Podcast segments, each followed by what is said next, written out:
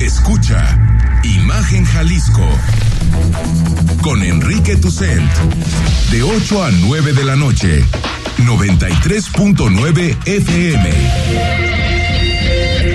Imagenguadalajara.mx Imagen más fuertes que nunca.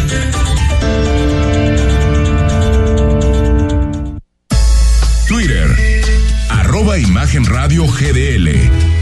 Imagen, más fuertes que nunca. 8 de la noche con un minuto, gracias por acompañarnos. Estamos en martes 30 de mayo, estamos a punto de terminar este quinto mes del año, martes de quincena, el tráfico lo sabe, la cantidad de gente que se movió en esta ciudad.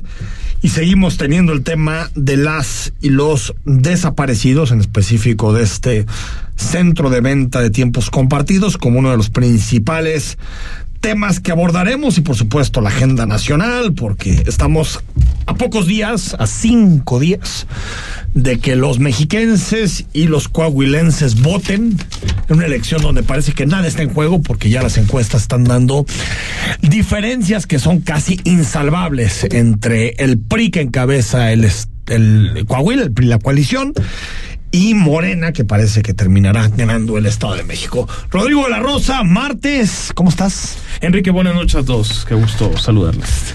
Pues sí, yo creo que, a ver, están, están bajando a, a los candidatos, a, a, a, Ricardo Mejía, a Lenin Pérez, pero nadie se baja. No, es que en términos prácticos y jurídicos, no los, no los bajan ya. O la boleta ya está impresa. Sí, o sea, la boleta no se puede cambiar. No es que la gente que cruce la la, el recuadro. Sí, pero sí puede haber un efecto en el sentido de decir, no, si el candidato sale a decir, no voten por mí, voten por este, sí podría haber un efecto. El problema es que no están haciendo eso. Pero a lo que voy es que no se transferiría un voto. O ah, sea, no, directamente no. Pero si yo como candidato le digo a mis simpatizantes, oigan, no voten por mí, voten por Perenganito, pues obviamente no todos, pero una buena parte harían lo que yo creo que es oportuno. El asunto aquí es que los partidos bajan a sus candidatos, pero, los candidatos dicen que ni más. O sea, ni Lenin, ni el, ni el Ricardo Mejía, es decir, es una operación chafísima, estilo 4T, básicamente. Recuerdo que sucedió, y ahí sí tuvo efecto, con Gavino Cue en Oaxaca. El PAN propuso un candidato en su momento y estaba en 6, 7%, y al final el candidato del PAN declinó con toda la ley y dijo voten por Gabino Cuepa, que el PRI no gane en Oaxaca, y al final sí logró transferir sus votos, que eran, no eran demasiados, pero le permitió en ese momento ganar la gobernatura al candidato de la alianza, en ese momento alianza eh, de las izquierdas, y el PAN se sumó al final. Emanuel Baeza, director de Milenio, ¿cómo estás? Muy bien, muchas gracias. Me hiciste recordar con nostalgia cuando Eberto Castillo declinó en favor de Cuauhtémoc Cárdenas ya con las boletas impresas. Era, como tú dices, aparecían juntos en el mismo escenario siempre y decían, hay que votar por... Hay que votar por este. El problema es que aquí son las cúpulas de los partidos los que dicen y los candidatos los contradicen. O sea, es que es, verdaderamente. La directiva del Partido Nacional, digamos el, el CEN Nacional del Verde y del PT, contra el decir del candidato local y de su dirigencia es que está claro a nivel estatal. Que el Verde y el PT negociaron y a los otros candidatos pues como que no les tocó nada. Oye, pero como que... Aparte Mejía le cae... O sea, ya es un asunto personal. El de Mejía y Guadiana es un tema que ya va más allá de lo político. ¿eh? Es un tema totalmente personal. Totalmente personal. Pero entonces estamos hablando de que les llegaban al precio. ¿No te huele? A ver, solo tienen precio. Verde ah, y PT ni modo que tengan valores y principios. Dinero. Solo tienen precio. No sé si dinero, cargos, cualquier cosa. Ya Manuel Velasco ya está entre las corcholatas. Este, Imagínate nomás. La moneda de las. Oye, porque hoy en la. Creo que era. ¿Quién traía Universal, no? El Universal y Reforma. Y Reforma traían encuestas sobre Coahuila es cierto que la ventaja de, de, Manolo Jiménez es muy importante. 51% según Reforma. Y 53% según Yo Universal. Pero si juntas a todos los demás, estaban entre 46 y 47. O sea, no, no te digo que le ganan, pero habría partido. Habría partido. Me gustaría hablar con algún abogado y revisar la ley electoral de allá. Sí. Pues yo no sé si al final puedan impugnar la, oposición, es decir, PT y todos, y tratar de anular una elección o buscar algún recurso eh, al respecto, porque se les va a complicar ese bien. ¿Pero por qué? Que si el partido quiere cambiar el candidato, el candidato no quiere. No, pero el candidato ya no puedes, o sea, es solamente simbólico, es solamente un mensaje político. Lo, si tú el día que inició la contienda tienes un candidato arriba, tiene que llegar hasta el final. Yo temo que van a, intentar ah, seguro el sí. tema a ah, no, eso da una, no tiene ninguna, pero no tiene ningún peso jurídico aparentemente. Al final es un mensaje de decir, amigos del verde, los cuatro votitos que tenemos, por favor voten por el de acá, pero en la boleta seguirán apareciendo. Las boletas ya están impresas incluso. Pero sigue siendo escandaloso lo que hacen este, este par de remoras, ¿eh? el Partido del Trabajo y el Pues sigue siendo escandaloso porque la gente vota por ellos, Rodrigo. Es que el Partido Al final, Verde tiene con qué vender su amor. Por eso, ¿no? Pero, y el PT también. El Partido Verde. El PT también. Pero menos. No, pues están más o menos igual, Rodrigo. Pero el Verde, ¿qué implica, Enrique, en votación? ¿Un 7% más o menos? No, yo que menos ya. Yo que entre 4 y 5. En la última elección a diputados, 4%. Y el PT, 3.7. O sea, están ahí. Son dos rémoras que tienen estructuras. Por ejemplo, el PT es muy importante en Coahuila, Durango, esa es la zona. En el norte del país tiene. Y te diría en el, hacia Chihuahua, ¿no? Esta franja. Inclusive eh, Nuevo León tiene. Tiene ahí un poquito, ¿no? Fue un partido hecho por Salinas para dividir al PRD. Porque sí, sí han tratado de permear entre entre el obrero, digamos. Sí, sí, por supuesto. Esa parte sí la han, sí. la han trabajado. El verde es más el nombre. Es aire.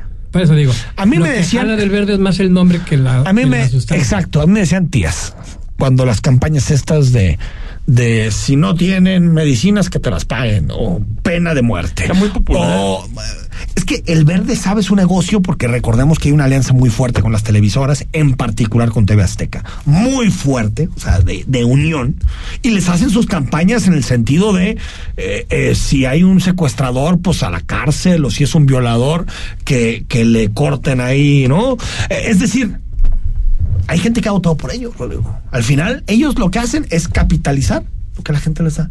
Si la gente no votara por ellos, no podrían ser remoras del sistema político ahí lo, que dice lo, que dice Manuel, el nombre, o sea, Partido Verde Ecologista de México, que de ecología han tenido lo que yo de El candidato del Verde, Lenin, este, dijo que no podía apoyar a, a Guadiana porque hacía negocio con el carbón. Y, además de ser nosotros somos ambientalistas. el verde tiene de ambientalista lo que yo tengo de astro físico, químico. Bueno, volvemos a información local. Más adelante vamos a repasar todavía la agenda nacional. Rodrigo de la Rosa nos hizo un recuento sobre la todo este caso de la desaparición de los jóvenes relacionados con el pues call center o centro de venta de tiempos compartidos, eh, operación de una célula del crimen. Todavía está muy enredado eh, que cómo definimos este lugar en el que chambeaban estos chavos. Lo que sí tenemos de hecho es que siguen desaparecidos. Sí, y la realidad es que sabemos poco. Este es un recuento de lo que ha sucedido la última semana. La línea de investigación no está ligada a las drogas, sino a la extorsión telefónica y que no había un call center. La autoridad lo definió como un centro de operaciones de otra naturaleza. Eso es lo poco que se sabe de la desaparición de siete jóvenes que a la par eran compañeros de trabajo.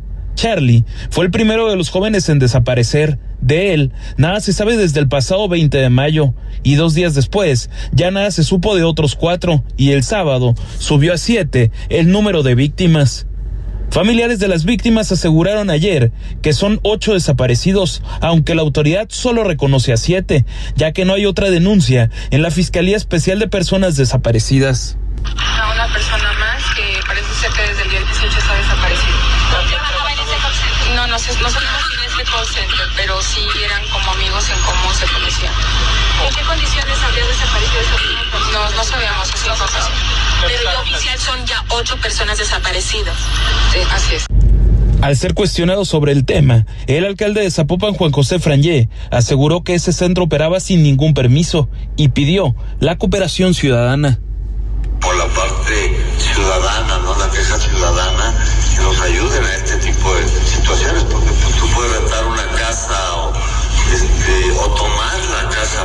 muchas veces invaden una casa que está y empiezan a hacer sus fechorías. Nosotros sabíamos los datos que tenemos, pues ya son conocidos por ustedes, porque son, se hacían muchos fraudes, se hacían muchísimas cosas ahí, pero no teníamos información, no hay.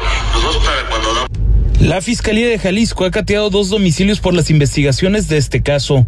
Uno en la colonia Jardines Vallarta y el otro en la estancia, a escasos kilómetros de distancia entre sí.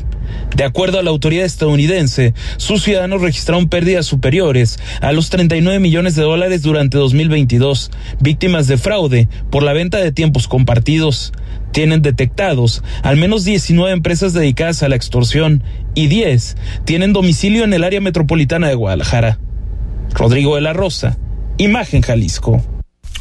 Manuel, pues este tema que sigue siendo muy pues difícil, ¿no? De, saber exactamente qué, qué, está detrás de esta desaparición. Híjole, sí, es un tema muy complicado, con muchos eh, botones difíciles. Las meras desapariciones ya son un asunto muy grave pero luego terminan siendo jóvenes, eh, aparentemente sin mucho problema, o sea, no, no son eh, pandilleros o gente que dices tú, bueno, o dealers, digamos, ¿no? sino que aparentemente, aparentemente no tendrían una justificación por la cual desaparecer.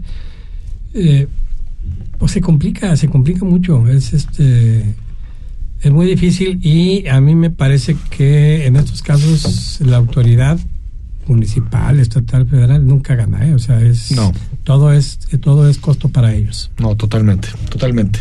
Rodrigo. Sí, aparte de que todo es costo, pues es es un tema tan complejo, Enrique, con dos cateos y que la realidad es que la propia fiscalía, aunque sería maravilloso que, dijera más, pues también es que están muy atados de manos con el tema del debido proceso para que se pueda decir mucho más por el sigilo que ameritan también, en sí mismo las investigaciones. Y también lo que te dicen mucha gente relacionada con el tema es que sí es cierto que hay que levantar alarma con los desaparecidos, pero se tiene que limitar mucho la información también para ver si los puedes encontrar vivos.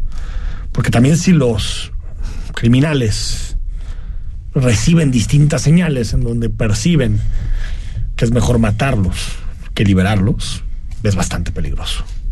Sí, también, porque la, la, aquí, autoridad. Hay que ser, aquí hay que ser cuidadosos todos. La autoridad parte de la máxima de encontrarlos son casos de secuestro, más que de desaparición, cuando es un secuestro así muy evidente, Sí, lo primero que te piden todos es no lo muevas porque no queremos dar ninguna pista, ninguna alerta, ninguna señal Yo, de ningún tipo. Lo que me parece casi indebatible es que el tiempo está en la contra. Ya es, ¿Cuánto? ¿Una semana? Sí, bueno, el, primero desde el pasado 20 de, de, mayo, Enrique. 20 de mayo, cumplir 10 días. Se van a cumplir 10 días, del primero, eh, de, ah, del caso de, Charlie. Dos días después son los, los jóvenes, los, los hermanos, y posteriormente, apenas el sábado, es cuando se, se aumentó ya a 7. De 5 pasó a 7. Y hoy, hoy entiendo que se convocó manifestación pero la, familiares, ¿no? Sí, aunque la manifestación no está ligada a, este, este, caso. A ver. Eh, este caso se dio en la avenida Vallarta, en el cruce con la calle Allende, esto en la colonia Jocotán, en, en Zapopan. Por, por, para por Granja, ¿no? de las Chivas, digamos. Sí, por Ciudad Granja, por esta zona. precisamente por, por, esa, por, esa zona. Por el caso de Sandra Analí. Ella trabaja en una agencia de publicidad y no sabe nada de ella desde hoy por la mañana, me parece. Desde ah, hoy al filo de, las 8 de la mañana. Este caso, no, digo, se tendría que aclarar, la autoridad lo tendría que aclarar, pero no parece no estar, no está ligado. No está ligado al. Vi los videos. ¿Qué, sucedió? La, la, autoridad quería eh, abrir las calles, ¿o Al filo de las 5 y cachito de la, de la tarde estaba bloqueada la, la, avenida Vallarta. Se utiliza la fuerza pública entre agentes de la de, policías municipales y estatales con antimotines con la intención de desbloquear Vallarta. Ah, oficialmente, Comunicación Social del Gobierno de Jalisco dice que no hay personas detenidas por estos hechos, que quisieron agotar el diálogo y cuando vieron que había una cerrazón aparentemente de quienes se manifestaban por el diálogo es cuando optan por la fuerza. Pero si vemos los videos, yo lo, también lo vi nada más por videos, no presencialmente, parece que hay pues un exceso de, de fuerza de la autoridad. A ver, la policía que siempre que interviene es así, ¿eh? Eh, eh, estoy de acuerdo, pero. La verdad. O sea, el asunto es si debía haber intervenido o no, porque pedirle a los policías. Si fuera un familiar, te aseguro que también bloqueas No, por supuesto, a eso voy, a eso voy. ¿Cuánto tiempo lleva bloqueado como para pensar que era fundamental? Pues ni modo, está bloqueada una calle, pues. Mira, de lo que yo vi, cambias, ¿no? De yo vi, la policía formó una línea y, y, empezó el clásico de pues un sí avanzar no a recuperar el terreno para irlo recorriendo hacia la banqueta no se dejaron. Ya llegando a la banqueta empezaron los empujones se ve ahí este ya cuando fueron desplazados de Vallarta se cae gente siempre en esos asuntos entonces ya o sea digamos que es cuando se viene un poco el caos en ese sí lo que yo no sé es si la policía actuó mal o no. Es el asunto y pues se tendrá que deslindar alguna responsabilidad, pero hasta ahorita no hay nada. Sí, sí. Eh, obviamente cuando la policía interviene son esas eh, imágenes. Las que yo vi en redes sociales, yo digo, pues sí, cada que la policía interviene es así. Ahora, el debate sí, la policía debe intervenir siempre que hay una manifestación de estas. Por supuesto que no nos puedes dejar ahí 24 horas, entiendo. Pero tal vez un recorrido normal, en términos de mensaje, pues no, no tienes por qué quitarlos. Más en, este, en esa zona del país. En la Ciudad de México, por ejemplo, ha habido manifestaciones donde cierran viaductos o avenidas muy grandes y las dejan cerradas por horas y horas y horas. Yo no estoy de acuerdo en eso. Yo tampoco porque Yo creo que una cosa, una manifestación, vas, mandas tu mensaje y creo que el gobierno tiene que darte todas las eh, eh, todos los elementos necesarios no sé si era necesario que fuera la policía o que fueran funcionarios y dijeran, a ver, señores. Entiendo que primero fueron los funcionarios a negociar. No, es que aparentemente sí había funcionarios intentando platicar. o sea, primero negociaron que se fueran. No llegaron. Se razón y entra la policía. A mí me, me Ahora, ¿cuánto tiempo estuvieron ahí en Vallarta? ¿Una eh, menos de una hora. Pues, seguramente. tampoco me parece un asunto dramático para mandar la fuerza pública. Exactamente. Ese es el tema. A ver, si estás 12 horas trapando Vallarta, pues sí, ahí sí. Pero si, es un debate sobre sentido común, ¿no? Ahora, permíteme contarle nada más a forma de, anécdota rápidamente cómo funciona el caso de una manifestación. Me tocó hace algún tiempo la de Arroyo Seco, recordarás, los vecinos que querían apoyos porque perdieron todo en su, en su zona por las inundaciones y optan por bloquear la, el periférico. Lo bloquean por más de dos horas. Previo a eso, hubo funcionarios del gobierno de Jalisco diciéndoles, por favor, no bloqueemos y les daban una lista de opciones e intentaron dialogar por unos 15, 20 minutos y fue, por ningún motivo vamos a bloquear, pero y, y bloquearon casi dos horas, pero en ningún momento llegó la, la, fuerza pública. Optaron por no perder, digamos, la paciencia y los funcionarios después de dos horas lograron convencerlos y por las buenas terminaron desalojando. Es que en este caso, lamentablemente, en las manifestaciones, el incentivo es bloquear o generar caos. Porque así se habla de ti. Sí, A ver, si tú, haces, si tú haces una manifestación por la banqueta, en la sombrita, y sin molestar a nadie, pues perdón, pero no es nota en ningún lado. Ah, por supuesto. Eso también. O sea, el incentivo que tienen los manifestantes es a eso. Y creo que la autoridad tiene que tener ahí protocolos muy claros. El ruido mediático se, interviene, se interviene en determinados momentos. Yo creo que si es una hora bloqueando Vallarta, me parece que no es necesario la utilización de la fuerza pública.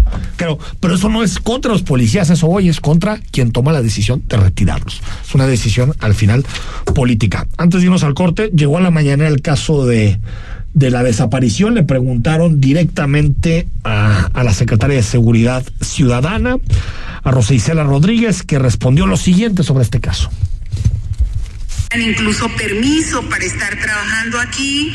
Los primeros indicios sí se trata de personas que estaban eh, realizando algún tipo de fraudes inmobiliarios y algún tipo, digamos, de extorsiones telefónicas, de acuerdo al seguimiento de las primeras investigaciones. Entonces, estamos en todo el apoyo a la Fiscalía del Estado, eh, de acuerdo a lo que nos fue solicitado por el señor gobernador, como siempre que solicitan eh, los gobiernos de los estados, apoyos de la federación. Bueno, aquí está este caso. Mm, me huele a revictimización, ¿eh? Me, me, huele ligeramente a revictimización. ¿Pero por qué? A ver, es que, eh, eh, está prácticamente, o sea, no, no asegurándolo, pero si lees entre líneas, dice que están viendo si no están ligados al cártel Jalisco Nueva Generación. Y yo creo que lo tienen que investigar. No, está bien que lo investiguen, pero sí lo insinúa muy directamente. Yo creo, que, yo creo que el mensaje tendría que ser, eh, primero rescatémoslos o descubramos. Sí, pero si no dices nada, no dices nada. Y o luego ya averiguamos qué estaban haciendo. Es que ahí, yo soy de, de la idea, de acuerdo contigo, pero entonces nosotros también como medios no exijamos que nos den respuesta rápido. Tienes razón. O sea, porque también llegamos a quedar en una pequeña contradicción porque el periodista quiere la información rápido. La columna de ayer eh, un poco va en ese sentido, es decir, eh, ah, es que el gobierno, me consta que desde que se supo, pues empezó a investigar. Es decir, no se puede yo lo que creo, gobierno de que no haya hecho nada. Yo lo que creo es que tampoco tenemos que ser, tenerle aversión a la verdad. Si se comprueba, no los chavos, que el lugar en el que trabajaban era un lugar relacionado con fraudes y con delincuencia organizada, pues se tiene que decir. Sí. Yo creo que se tiene que decir. O sea, esta idea de no, no, que no se diga nada, pues, pero si fuera al contrario, sí se tendría que. Es que tiene toda la razón. Quizá hubiéramos acusado la opacidad. A, título personal, la, opacidad. Opacidad. Sí, sí, puede ser. Fueron obligados, engañados. Puede ser que ellos no tuvieran la menor idea de lo que estaban haciendo. Quizá pudo haberle puesto algunos matices. Puede ser. Tal vez se puede tener más cuidado con la información. Lo que digo es, a mí sí me gusta que me digan la verdad. Sí me gusta que me digan la verdad en esos temas. Oye, ¿saben qué? Esto pasó. Ahora, eso no quita que la obligación del gobierno es encontrarlos. Son dos cosas, son dos debates distintos. la explicación de por qué pasó. Me venga mucho es no hay empresa ni empresario preguntando por sus empleados. No, nada, nada. desaparecieron. Todo el mundo desapareció. Poderosamente. está claro que, es una pues, empresa que sabía que está en problemas. Se llevaron sí. desempleados, yo profundamente fraudulenta. También, pues no, todo el mundo se fue, entonces ya no, ya no suena tan bien. Totalmente de acuerdo. Vamos al corte cuando regresemos más información y vamos a hablar con Carlos Iván Moreno. Con Iván Moreno vamos a platicar sobre Trump, porque todo parece indicar que el expresidente de los Estados Unidos puede regresar no solo a la nominación del Partido Republicano, sino también a la Casa Blanca, el despacho más poderoso del mundo. Vamos al corte y cuando volvamos conversamos con Iván Moreno.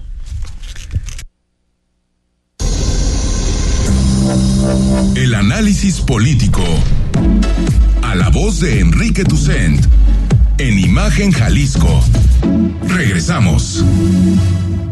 Hola amigas y amigos, el IEPC Jalisco les invita a participar en las consultas de acciones afirmativas que se llevarán a cabo de diciembre 2022 hasta marzo 2023, donde se recibirán opiniones y propuestas para que comunidades indígenas y personas en situación de discapacidad puedan competir en la próxima elección con mayores posibilidades de representación y con esto facilitar la inclusión de ambas en las candidaturas de las siguientes elecciones. Para saber más, consulta nuestras redes y página web.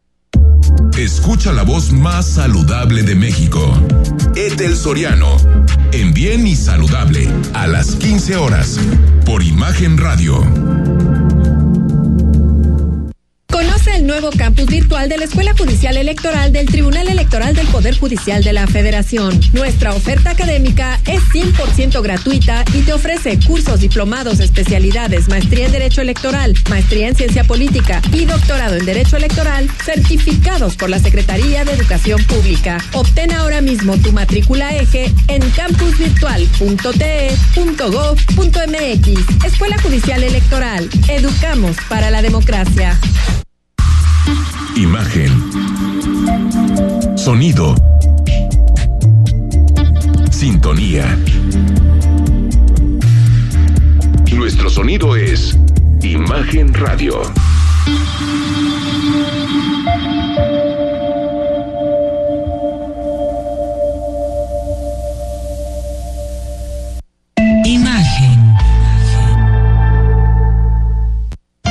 Voces más importantes del análisis político en Jalisco, en un espacio para comentar, reflexionar y polemizar sobre los temas de tendencia a nivel local, nacional e internacional. Imagen, más fuerte que nunca.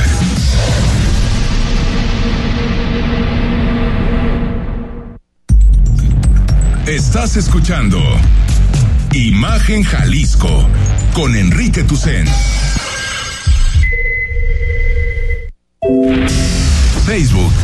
Imagen Radio Guadalajara. Imagen más fuertes que nunca. 8 con 25, te recuerdo que el WhatsApp es el 3315-638136, martes, analizando los temas con Manuel Baez, director de Milenio, y con Rodrigo de la Rosa, como todos los días. Y también cada 15 días conversamos con Iván Moreno, que es académico, analista político, y por cierto publica en el mejor periódico de la ciudad, los viernes, ¿no? Son los viernes el día que, que publica. De México. De México, totalmente, de acuerdo, totalmente de acuerdo, porque me limito a estas visiones provincianas. Iván Moreno, ¿cómo estás? Bien, gracias, Enrique, colegas. saludarles. Oye, a ver, a está el, el, asunto de cada vez más, más caliente de Trump, todo también desatado por porque tiene un rival el interior del Partido Republicano, que es el gobernador de Florida, Ron DeSantis, pero todas las encuestas dicen que Trump se la va a llevar de carrera, ¿no? La nominación republicana. Sí, pues esos temas que parecían ya superados, que parecía ya que la pesadilla había terminado digo, un, un, político, una persona que está acusada ya de, de, violación, sí, directamente de fraude, en fin, de los delitos que se puedan ustedes imaginar, y está en la antesala de ser otra vez candidato a la, a la presidencia, y, y más preocupante, de ser presidente otra vez. Sí, la, la nominación al Partido Republicano está pues, prácticamente en la bolsa. Sí. Y Ron DeSantis declaró su candidatura abiertamente hace una semana. Trump lleva desde noviembre, diciembre un del año space pasado. bastante lamentable, Enrique. Terrible. Con Elon Musk, sí. Sí, sí, sí. Las encuestas eh, dan ventaja de 33 puntos a, a Trump en la primaria, sí, en las elecciones primarias, en las internas, digámoslo así, pero lo más importante es que dan un empate técnico con Biden ya en las, en las elecciones constitucionales. Y con las casas de apuestas le dan 33% de probabilidades a Trump, a, ahorita, a casi a más de un año de la elección, de ser presidente. Que si hacemos la comparación con un año antes del 16, cuando le ganó a Clinton a Hillary, pues 33 ni de broma. O sea, yo creo que era 1%, 2% las probabilidades. No, ese ¿no? es el tema más importante, Enrique, porque ahora Trump tiene mejor equipo, mucho más profesionales, ¿sí? mucho mejor financiados, más experiencia. Ahorita es, como dicen los gringos, no es el outsider, es el establishment. Si el Partido Republicano está prácticamente tripulado por, por Trump, los pocos disidentes que había están fuera ya. Entonces es realmente una situación incomprensible para la política, para la gran democracia de, de nuestros tiempos, ¿no? Estados Ahora, Unidos. Qué interesante, ¿no? Porque el panorama, Iván Moreno, de, de Estados Unidos no es malo. Es decir, está creciendo, tiene pleno empleo, eh, la inflación se ha logrado contener. Biden creo que ha gobernado más liberal, como dicen los gringos, eh, que más de izquierda, diríamos, en México, que lo que se preveía. Es como si a la gente ya la, la realidad ya no le importara, ya tiene fijada su eh, preferencia política y pase lo que pase en la realidad, dice, yo apuesto por, por mi candidato, ¿no? Aunque, aunque, bueno, yo haría algunos matices ahí, Enrique, porque como decía Bill Clinton en esa célebre frase de... ¿Es la economía estúpido? la economía estúpido. o sea, digo, eh, la economía sí está teniendo muchos problemas, sobre todo por el tema de la inflación. Sí, la inflación en Estados Unidos es casi el 9%. Eh, y en los años de Trump, por otras razones, era 2.4. Sí, bueno, sin pandemia. Sin pandemia, sin guerra de invasión de Rusia, Ucrania, en fin. Pero le está pegando en el bolsillo durísimo a los norteamericanos el tema inflacionario. Y pues la parte más simplista, como bien lo comentas, es pues estábamos mejor con Trump. Sí, sin tomar en cuenta ningún otro elemento, ni la decencia, Ahora, ya Enrique, o sea, es un tema de decencia. Y ahorita les hablo Rodrigo, a, Manuel. Tengo la impresión de que eso no es lo que moviliza el voto de Trump, porque incluso sus primeras propuestas, hoy lo decía, por ejemplo, no le vamos a dar la ciudadanía a los hijos de inmigrantes ilegales. O sea, es más un voto identitario, o será por la primaria, Iván, más un voto identitario que económico, a eso me refiero. Bueno, no olvidemos que Trump en la campaña, eh, tanto en 2016 y también después en el, en el 2020, él decía que él podía salir a, las, a la calle en Nueva York, balasear a la gente y, no, iba a perder un solo voto. Entonces sí. Cosa que puede ser cierta. Cosa que, puede ser cierta. que dijo. Puede ser cierto. Claro. Hay también políticos aquí que le puede pasar eso. ¿eh? Les puede pasar ese tipo de cosas, ¿no? Pues, eh, eh, adelante, Manuel. Gracias. Mi duda es si Trump crece o Biden le está dejando un hueco, porque Biden, con todo y todo, no engancha las multitudes, es, es un hombre bueno, punto. Sleepy Joy. Sí, y luego además tiene muchas actitudes ya de, de, alguien de mucha edad, pues, y eso, oye, uno quiere ver a Trump este, subiendo escaleras y gritando. Y, Oye, pero sabes que le lleva dos años. ¿no? exacto, nada más se llevan dos años. ahí, ha sido muy bueno Trump para tener un discurso porque casi está de la edad. ¿eh? No, no ha habido un, un Biden que cautive a las multitudes. Sí, Biden históricamente, desde que era joven, ha sido un político profundamente aburrido. Viejo. Sí, eh, eh, avejentado, muy orientado a los detalles, a la política pública, cosa que realmente no vende. Y Trump, pues es un showman, es eh, emociona, para bien o para mal, polariza. Se dan cuenta, durante los cuatro años de su presidencia, todos los días se hablaba de lo que hizo Trump. Algo parecido. Sí, sí, acá también, en el país. Acá también en el, en, el sí, sur. Trumpcentrismo, sí, sí. Exacto. Con Biden, la primera semana, el primer mes de ser electo, si ustedes veían CNN o Fox, ya no se hablaba de, quién era el presidente, se hablaba de, de, los asuntos de política, de la economía, de la inflación, de, la inversión. Tal, la agenda. La agenda. Se volvió aburrida la política norteamericana. Entonces, probablemente, como dices, Enrique, pues, sí extrañan ese show, lo cual es tristísimo. Sí, sí, es, me, te hiciste un libro, por cierto. aparte de, de, Triste Maestro, yo, yo veo otra, por otra parte, eh, a ver, que creo que es provocador el concepto, pero el pueblo estadounidense es lo suficientemente ignorante para volver a votar por, por Donald Trump. Como, como creo que es el pueblo mexicano, eh, el el votante mexicano también es lo suficientemente ignorante. Es decir, veo bastantes similitudes entre ambos electorados. Pero por una parte, con el, con el matiz de que Donald Trump cuando le gana a Hillary Clinton, no le ganó en el voto popular, le ganó por este sistema peculiar de que ganan los, los estados, el, el, colegio electoral. De entrada, ¿cómo ves ese tipo de, de, democracia? Que, puede volver a pasar, ¿eh? perfectamente. No, no por eso. Son las reglas del juego y como son las reglas del juego, a mí me parece Pero, pero ¿cómo se, se, ve esa, esa democracia? O sea, creo que de, lo poco que funciona mejor en México es precisamente el, el esquema electoral, porque Donald Trump a pesar de sus bases, no son una mayoría, si se permite ese término, en, en lo que dice la, la población. Pues una de las cuestiones más, más criticables del sistema norteamericano es, es, su mecanismo electoral. Totalmente de acuerdo contigo, Rodrigo. Es un mecanismo electoral del siglo XVIII. ¿sí? O sea, donde los, por ejemplo, no hay un padrón electoral confiable. Cada estado tiene el suyo. Algunos hasta a mano. No hay una credencial de elector con fotografía oficial ahí México tiene un avance tremendo con el, con el INE.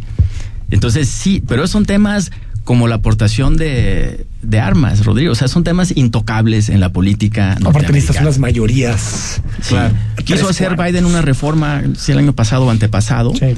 sentido de modernizar un poco el sistema electoral y con algo tan disruptivo como darles una credencial de elector. Sí y hacer un padrón nacional. Fue revolucionarios. Fue absolutamente tachado de comunista, inconstitucional, etcétera. Entonces es muy difícil moverle a ese tema, pero sí es, es un es un esquema. las reglas favorecen a uno, que son los republicanos, porque en los últimos creo que son 40 años solamente han ganado tres veces el voto popular no lo ganó con Trump, no, eh, solo ganó una de los dos Bush. tampoco ganó, Bush. De, las dos ganó una el voto popular y la otra perdió.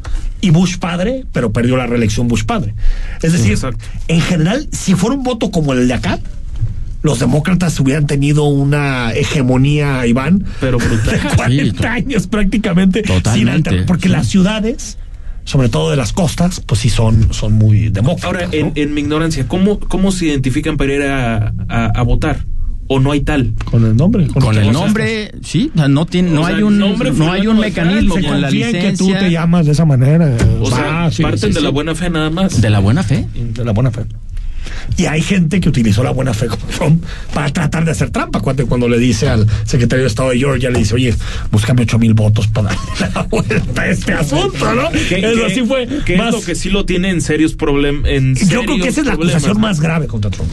Las otras son muy personales. ¿no? Esta, en términos políticos, la más grave. haber ido a Estados Unidos eh, en algunas ocasiones y en centros comerciales, mesas con personas que te invitan. ¿Quiere votar? Regístrate aquí. Y ya, pues, presentabas tu credencial o tu licencia. Exactamente, lo que traigas a la mano. Tu licencia, pues, yo soy fulano y si quiero votar, y ya. Ahora, hay una peculiaridad del sistema norteamericano que no está impedido Trump, aunque esté en la cárcel, de estar en la boleta y ser presidente, que hacer campaña. En ese sentido. Sí, él cumple con todos los requisitos, puede estar ya acusado, comprobado, sentenciado y, seguir en la carrera. Entonces, esas gana votos. Una de esas, pues sí, esa es la gran víctima. Claro. Iván Moreno. Pues así las cosas, colegas. Qué tema, qué, tema, la verdad. Pero bueno, platicábamos mucho de Trump, porque aparte coinciden, ¿no? Elecciones. Sí, suele pasar en eh, cada 12 años, coinciden elecciones. Gracias por venir. No, gracias a ustedes, buenas noches. Al corte, 8 con 36. El análisis político a la voz de Enrique Tucent en Imagen Jalisco. Regresamos. Conoce más en www.santander.com.mx diagonal cashback. Cuando pagas con tu nómina Santander, te regresa Cashback Baby. 1% en gasolina, 2% en restaurantes y entretenimiento y 3% en farmacias. Cámbiate a Santander y alégrate de recibir Cashback Baby. Y Mario Briseño te hablarán sobre la imagen de las franquicias, un modelo de negocio comprobado que data de hace décadas. La cita es los sábados a las 10 de la mañana por Imagen Radio, uniendo a México en la misma sintonía. La lucha por la democracia en México se manifiesta en la Cámara de Diputados. Todas y todos estamos representados en esta Cámara. Y somos actores en la construcción de leyes a favor de México. Esta es la institución que da forma a nuestro modelo democrático de gobierno. Y hace posible vivir en un país cada vez más justo y equitativo. Porque México eres tú. Legislamos para todas y todos. Cámara de Diputados. Legislatura de la Paridad, la Inclusión y la Diversidad.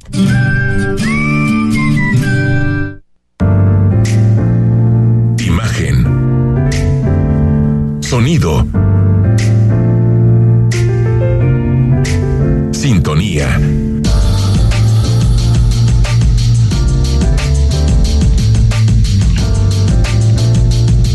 Poniendo a México en la misma sintonía.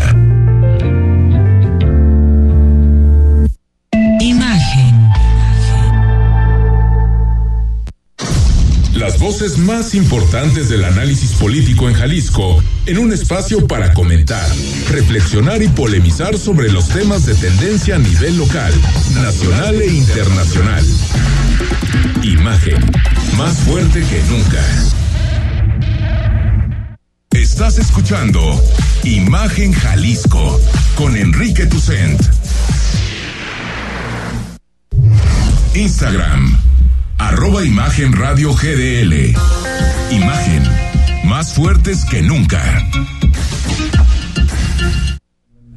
Son las 8 de la noche con 38 minutos. Gracias por seguir con nosotros. Estamos en Imagen Radio hasta las 9 con análisis, opinión e información de los temas que más te interesan de Jalisco y del país. Antes de pasar a los temas nacionales, que hay muchos, hoy el, se me hizo muy interesante eh, seguramente le puso, Chema Martínez le puso like en las publicaciones del, del IEG, porque hoy el, Instituto de Información y Estadística y, Geografía de Jalisco, el IEG, eh, publicó los precios eh, promedio de las rentas, de lo que pagamos de renta, de alquiler, en, en los municipios más importantes de Jalisco y por supuesto en la zona metropolitana de Guadalajara.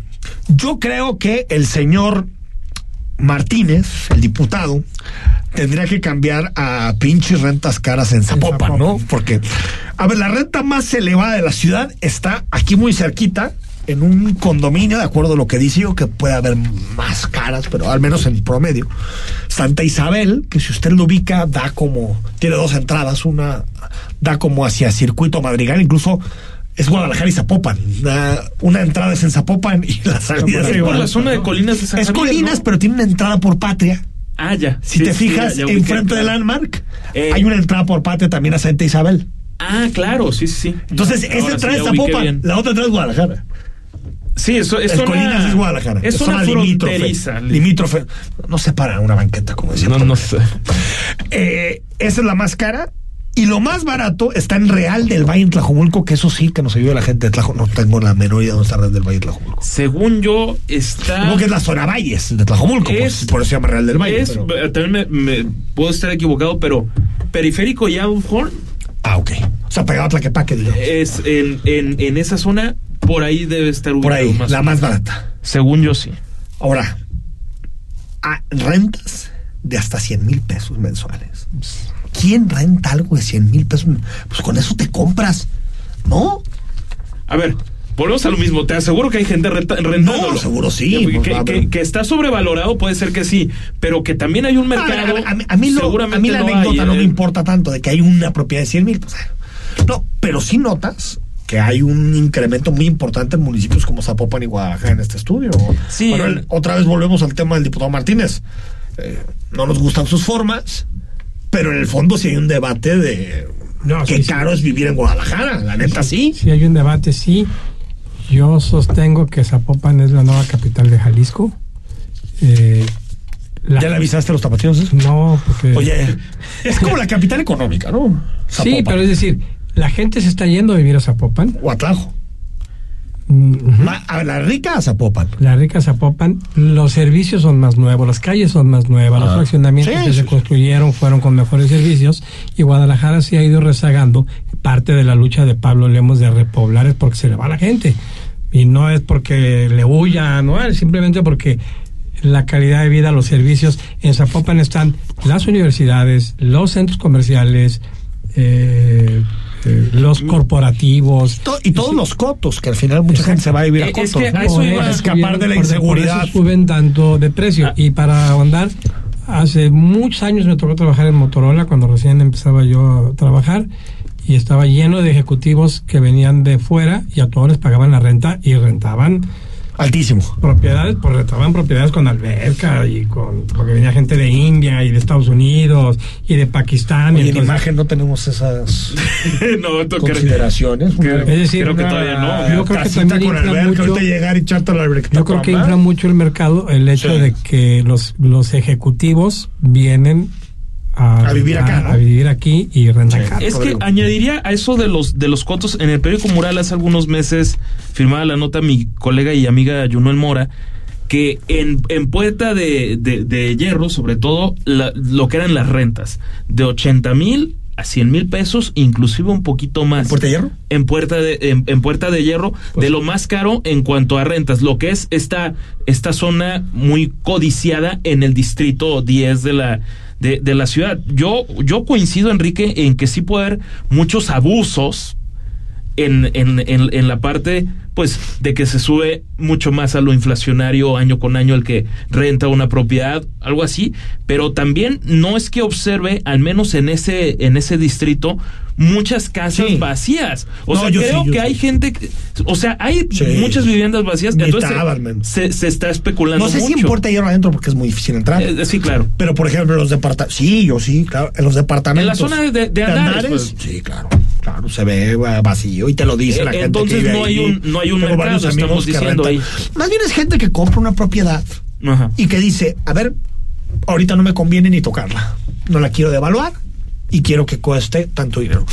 Y si fuera una persona que lo hace no más porque es suya y quiere hacerlo, está bien.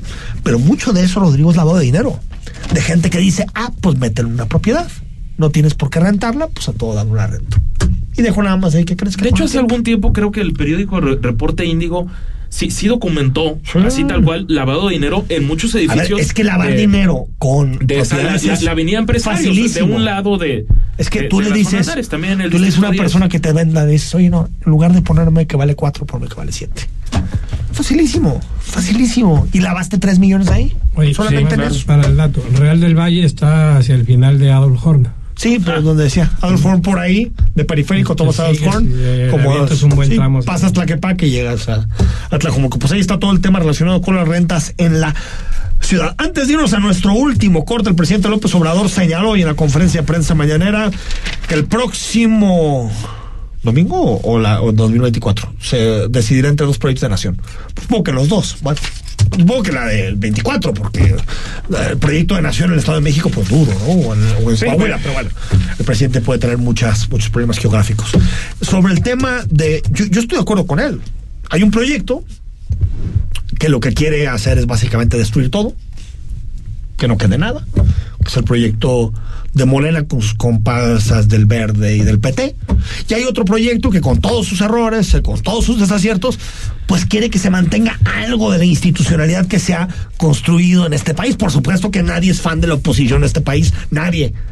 o sea, por supuesto que nadie es fan ni de los TikToks de Krill, ni de Enrique de la Madrid, que no, es así como alguien que derroche carisma. proyecto el, el señor Constitución. A ver, no, creo que, sí. A ver, creo que tiene más proyecto de carisma. Ese es el asunto. O sea, creo que sí. A ver, tú lo no que sabes emociones, es que, Enrique. Es que con la oposición, mal o bien, en, en, ciertos temas sí se han agarrado. El INE, los tribunales, la corte, para evitar. El INE quedó a pesar de cómo lo están minando de morenistas. Pero tú imagínate que no hubiera, con todo lo crítico que podemos hacer con la oposición, desde MC hasta PAN, PRI, PRD. Pues al final, Manuel, lo que se ha mantenido es porque se han puesto enfrente de las propuestas del presidente. Si no hubiera oposición, pues otro gallo o, o, si hubiera tenido otros números, porque después la gente dice, no, el voto del 2021 no fue útil. Ah, imagínate otro escenario. Imagínate que el presidente se hubiera obtenido los dos terceras partes en la Cámara de Diputados. No, hombre, no queda nada. no queda ni el Museo de Antropología de la Ciudad de México. o sea, ese ya sería el Museo del Pueblo. 8 con 47 al corte, regresamos. Nos queda más información en imagen. El análisis político a la voz de Enrique Tucent en Imagen Jalisco. Regresamos.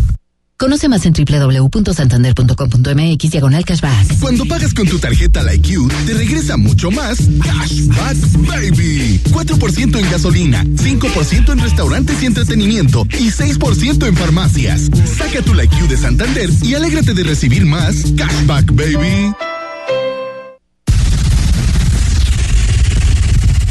Es domingo por la noche y no supiste nada del mundo del deporte. No te preocupes. Sintoniza de 8 a 10 de la noche. Imagen Deportiva. Por Imagen Radio. Poniendo a México en la misma sintonía.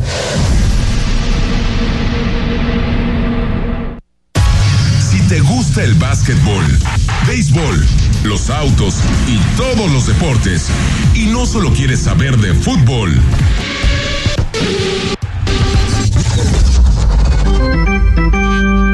te invitamos a que escuches todos los domingos de 8 a 10 de la noche Imagen Deportiva por Imagen Radio, poniendo a México en la misma sintonía.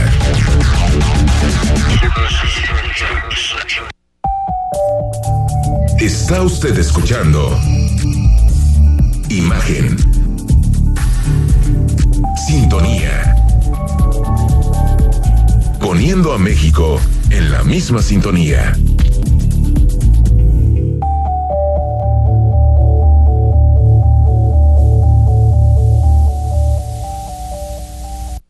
Imagen.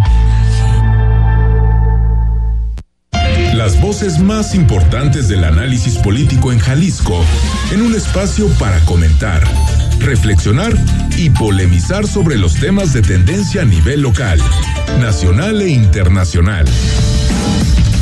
Imagen, más fuerte que nunca.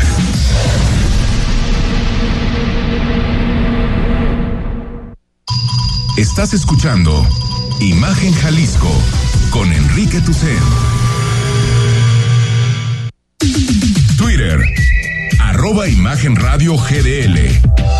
Imagen, más fuertes que nunca. 8 de la noche con 49 minutos. Estamos totalmente en vivo en imagen. Recuerda que si nos escuchas en el podcast, suscríbete, ponnos calificación, las cinco estrellitas y también activa las campanitas para que tengas la notificación en tu teléfono cada que tenemos nuevos contenidos en imagen radio. El gobierno federal, bueno, en específico Luis Rodrigo Bucio, Luis Rodríguez Bucio, el subsecretario de Seguridad y Protección Ciudadana, acusó a la ministra Piña, la favorita de Palacio Nacional, de encubrir a probables responsables por la desaparición de un pepenador. Bucio también acusó a la magistrada María Gabriel Rolón Montaño, secretaria ejecutiva de disciplina del Consejo de la Judicatura. Escuchamos a Bucio. Es un caso de desaparición de José Francisco N. Era un pepenador que fue detenido en diciembre del 2018 por elementos de la Fiscalía General de Justicia del Estado de Aguascalientes y que en ese tiempo se desempeñaban como escolta del ex gobernador Martín Orozco. Detenido, continúa desaparecido. El 17 de mayo, tanto la ministra Piña como la magistrada Rolón desecharon una queja administrativa promovida en contra de la jueza Beatriz Eugenia Álvarez Rodríguez quien ha sostenido criterios parciales que benefician a los cuatro presuntos responsables a los cuatro presuntos responsables de una desaparición de un pepenador. Imagínate, o sea, ya, ¿a dónde vamos? Sí, se, metieron a escarbarle. ¿eh? No, sí. Y si esto fue lo más grave, porque aparte, no es que lo exonera, entiendo que, que, que, la ministra, eh, eh, digamos que desechó me imagino que por falta de no sé, pero no no desechó el tema. Pero Enrique, estamos hablando de un militar intimidando abiertamente a la titular de otro poder que es ajeno al, ¿eh? ejecutivo. No me sorprende. tampoco es que sea normal. Que pero asco. La verdad es asqueroso lo que están haciendo. Yo creo que están llegando y no sé hasta dónde se va a extender, Manuel, porque llevamos en esta lógica un par de semanas ya, ¿eh? De que todos los días apuntando a la ministra, manifestaciones en la calle, periodistas cercanos al presidente golpeándola, moneros, eh, eh, YouTube, o sea, hay una campaña en contra de la ministra Piña. Bueno, pues es que si tú te fijas, es, la réplica de lo que ha ocurrido con el INE, eh, con todos los organismos en la del con el INE y todo, es decir, o, o, o caen dentro de nuestro, dentro de nuestro lado o lo inhabilitamos y eso es lo que quieren hacer es como son como muertes civiles no son, son como estrategias para destruir por completo el prestigio de una persona no la credibilidad a través de esto.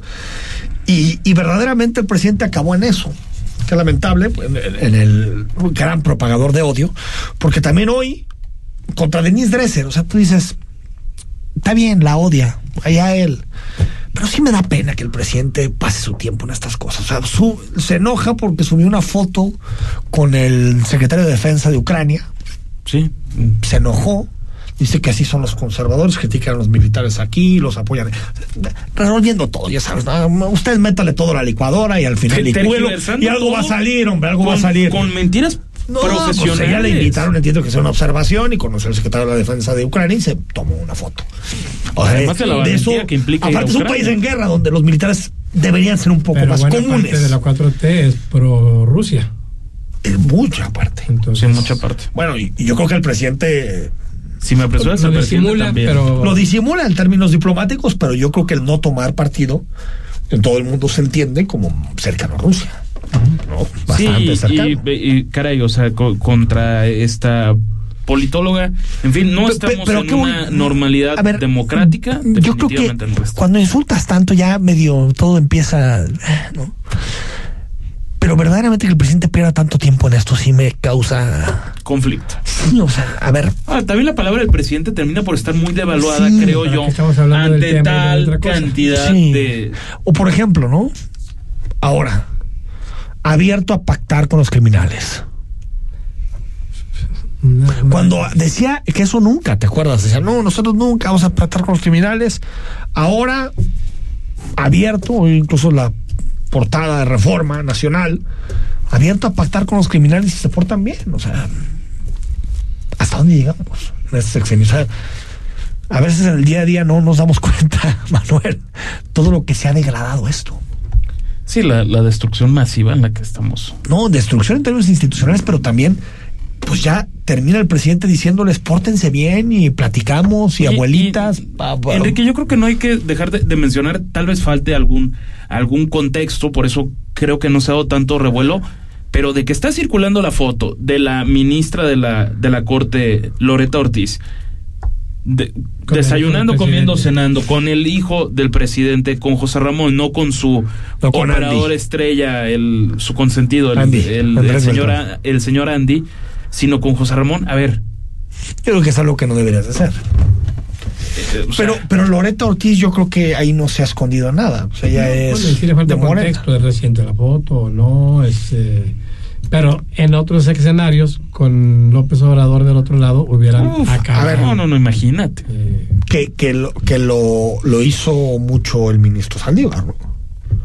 el desayunito en Palacio Nacional. Ah, bueno, pero, pero eso se puede esconder más desde la parte institucional. Yo creo que si lo quieres hacer institucional, café de determinada manera, en otro lugar, más de trabajo, no sé. A mí me parecía bastante en tono de amigos, eso de, los desayunos que tenían barra tertulia en, en, Palacio Nacional. Pero bueno, al final son, son decisiones que toman cada uno. Manuel Baeza, director de Milenio, mañana que lleva Milenio nos va a sorprender. Seguimos con tema de desaparecidos. No puede ser. Es esta, y hay un trabajo que se está haciendo que tiene que ver con la que me dice bolas. Eh, si mal no recuerdo, tiene que ver con el tabaco. Ayer, por cierto, un estudiante literario me dijo que su periódico favorito es Milenio. Ah, qué bueno. Señor. Gracias, mañana. mañana. Gracias. Mañana miércoles estamos de regreso en Imagen. Buenas noches. Escucha Imagen Jalisco con Enrique Tucent. De 8 a 9 de la noche. 93.9 FM Imagenguadalajara.mx Imagen. Más fuertes que nunca